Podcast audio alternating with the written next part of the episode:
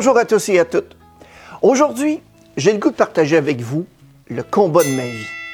Un combat que j'ai d'abord ignoré, ensuite réalisé et finalement traité. Et à travers toutes ces étapes, seuls ceux et celles qui en souffrent connaissent toutes les émotions, bonnes et surtout mauvaises, qu'on ressent à ce moment-là. Qu'est-ce qu'on doit faire avec les personnes qui ne nous aiment pas?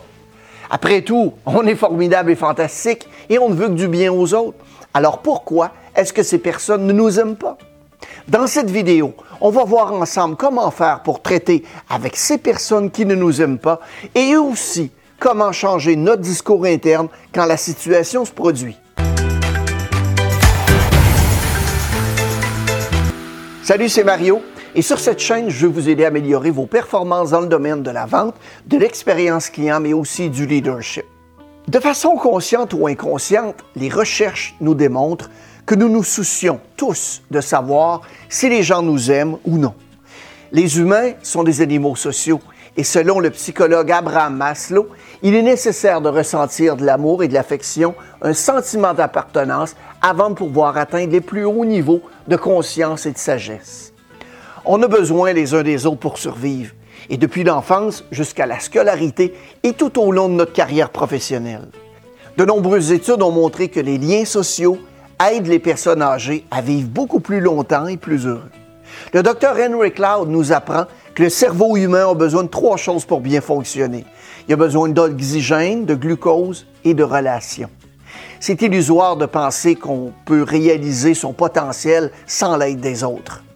Lorsque vous essayez de vous orienter dans votre travail et votre vie privée, en fait, vous avez besoin des personnes à qui parler, des personnes qui vous écoutent, et espérons-le, de quelqu'un qui va remettre en question certaines de vos pensées incohérentes. J'ai souvent besoin de miroirs humains pour voir à quel point j'ai grandi au cours des années écoulées et pour me rappeler mes points forts. Comme pour la plupart d'entre vous, j'excelle à me rappeler mes faiblesses, mais aussi j'essaie d'élever ma conscience de moi avec l'aide de mes amis et des collègues de confiance. Et en raison de ce besoin de lien social, vos réactions au rejet, au jugement négatif et aux remarques sarcastiques, cinglantes peuvent aller de la simple blessure à des accès de dépression. La capacité à laisser une manifestation d'aversion vous échapper est une compétence acquise. Vous devez consciemment trouver un équilibre entre vos besoins d'être aimé et la compréhension de ce qui est vrai dans la situation actuelle. Cette première étape pour gérer une situation négative est d'abord et avant tout de reconnaître votre propre réaction. Au lieu d'étouffer vos émotions, vous devez vous arrêter trois ou quatre fois par jour et vous demander qu'est-ce que je ressens? Est-ce que vous ressentez de la peur dans votre poitrine, de la trahison dans votre cœur et de la colère dans vos épaules, vos tripes ou votre tête, ou bien de l'humiliation au creux de votre estomac? Il faut de la pratique pour savoir discerner vos sentiments, mais la première étape, c'est d'identifier quelle émotion s'est manifestée dans votre corps afin de pouvoir choisir la suite des choses. En fait, c'est pas rare que les gens aient des attentes irréalistes à l'égard des autres. On peut attendre des autres qu'ils agissent exactement comme nous on le ferait, ou qu'ils disent les choses qu'on pourrait dire dans une certaine situation. Mais vous savez, la vie, c'est que cependant, c'est pas réaliste. Les gens ont des traits de personnalité bien ancrés qui vont largement déterminer leur réaction. Et si vous attendez des autres qu'ils fassent comme vous le feriez, c'est vous préparer à la déception et surtout à de la frustration. Si une personne vous fait ressentir exactement la même chose à chaque fois, eh bien, adaptez vos attentes en conséquence. De cette façon, vous serez psychologiquement préparé et son comportement va cesser de vous surprendre. Les personnes intelligentes font ça tout le temps. Lorsque vous sentez que vous vous repliez sur vous-même ou que vous vous sentez sur la défensive, demandez-vous ce que vous pensez que la personne a voulu vraiment faire. Voulait-elle vraiment vous insulter, vous trahir, vous manquer de respect ou se moquer de vous? Votre cerveau travaille très dur pour vous protéger. Il va donc juger une situation comme menaçante s'il n'y a pas une possibilité de préjudice social. Ce n'est pas un processus logique. Lorsque vous réagissez aux paroles d'une personne, demandez-vous intérieurement, quelle était l'intention du commentaire? Est-ce qu'il voulait vraiment vous faire du mal? Est-ce que d'autres personnes seront d'accord et me jugeront négativement à cause de ces paroles? Vous savez, c'est possible de demander à la personne elle-même si elle avait l'intention de vous insulter ou bien de discréditer vos idées. Demandez-lui simplement, qu'est-ce que tu voulais dire par? Souvent, les gens ne se rendent même pas compte de l'impact de leurs paroles.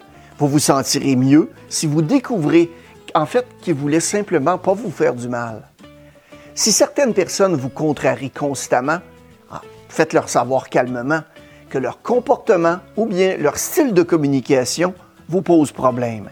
Évitez le langage accusatoire et essayez plutôt le quand vous, j'ai l'impression que. Par exemple, dites à cette personne, quand vous me coupez la parole dans les réunions, eh j'ai l'impression que vous appréciez pas ce que j'ai à dire. Ensuite, prenez un moment et attendez sa réponse. Vous allez constater peut-être que l'autre personne n'a même pas réalisé que vous n'aviez pas fini de parler ou que votre collègue était si enthousiaste à propos de votre idée qu'elle s'est lancée avec enthousiasme dans la conversation. Lorsque notre cerveau sent une menace possible, on va réagir comme si on était personnellement attaqué, ce qui signifie qu'on va prendre les choses beaucoup trop personnellement. Donc, Respirez pour évacuer le stress et demandez-vous, est-ce que cette personne commentait mon idée ou ma personne? Si vous n'êtes pas certain, prenez une autre respiration et sentez la douleur pénétrer dans votre estomac. Ça va vous ancrer dans le présent et ça va vous sortir de votre discours interne. Et si vous le pouvez, regardez la personne droit dans les yeux, puis posez-vous les questions du point numéro 2 pour déterminer si la remarque était une attaque personnelle à laquelle il faut répondre ou simplement un désaccord avec lequel vous pouvez vivre.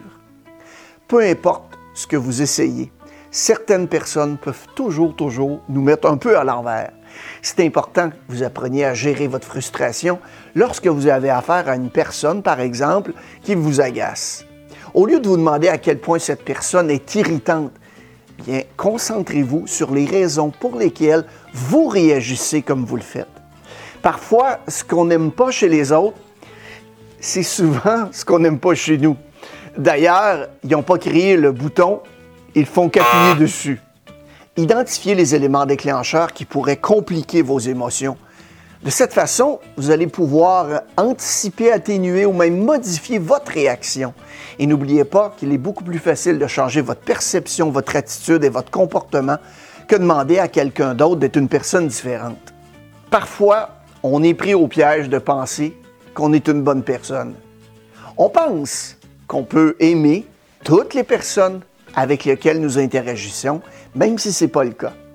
C'est inévitable que vous rencontriez des personnes un peu plus difficiles qui vont s'opposer à ce que vous pensez. Les personnes intelligentes le savent. Ils reconnaissent également que les conflits ou les désaccords sont le résultat de différences de valeurs et de croyances. La personne que vous n'aimez pas n'est pas nécessairement un mauvais être humain. La raison pour laquelle vous ne vous entendez pas est que vous avez des valeurs et des croyances différentes et ces différences créent un écart de jugement. Une fois que vous avez accepté que tout le monde ne vous aime pas et que vous n'aimez pas tout le monde à cause d'une différence de valeurs et de croyances, eh bien la prise de conscience peut faire disparaître ces émotions de la situation. Ça peut même vous permettre de mieux vous entendre en acceptant d'être en désaccord. Il y a certaines personnes qui vont vous aimer, d'autres non, c'est la vie. Est-ce que le jugement que la personne portera sur vous aura une incidence sur votre travail ou votre vie? Si ce n'est pas le cas, qu'est-ce que vous pouvez faire pour libérer votre besoin d'être aimé ou même respecté par cette personne? Et qu'est-ce que vous pouvez faire pour rester neutre et pas lui rendre l'appareil? En fait, plus vous en viendrez à accepter les autres comme ils sont, à résister à l'envie de les corriger ou changer leurs opinions et à les écouter avec patience et compassion, eh bien, plus vous pourrez avancer dans la réalisation de vos objectifs, que quelqu'un vous apprécie ou non. Si vous faites du mieux que vous pouvez avec ce que vous avez, vous inquiétez de savoir si les gens vous aiment ou non, c'est un gaspillage de votre ressource la plus précieuse, soit votre énergie et votre temps. Merci d'avoir regardé la vidéo. Écrivez-nous vos trucs et astuces sur le sujet d'aujourd'hui. J'aimerais beaucoup lire vos commentaires au bas de l'écran. Et si vous avez aimé la vidéo, n'hésitez pas à la partager à vos connaissances, à qui ça pourrait être utile. Et abonnez-vous à la chaîne si ce n'est pas déjà fait. On a toutes sortes de nouveaux trucs et astuces qui sortent chaque semaine et j'ai bien hâte de vous avoir dans ma vie sur YouTube.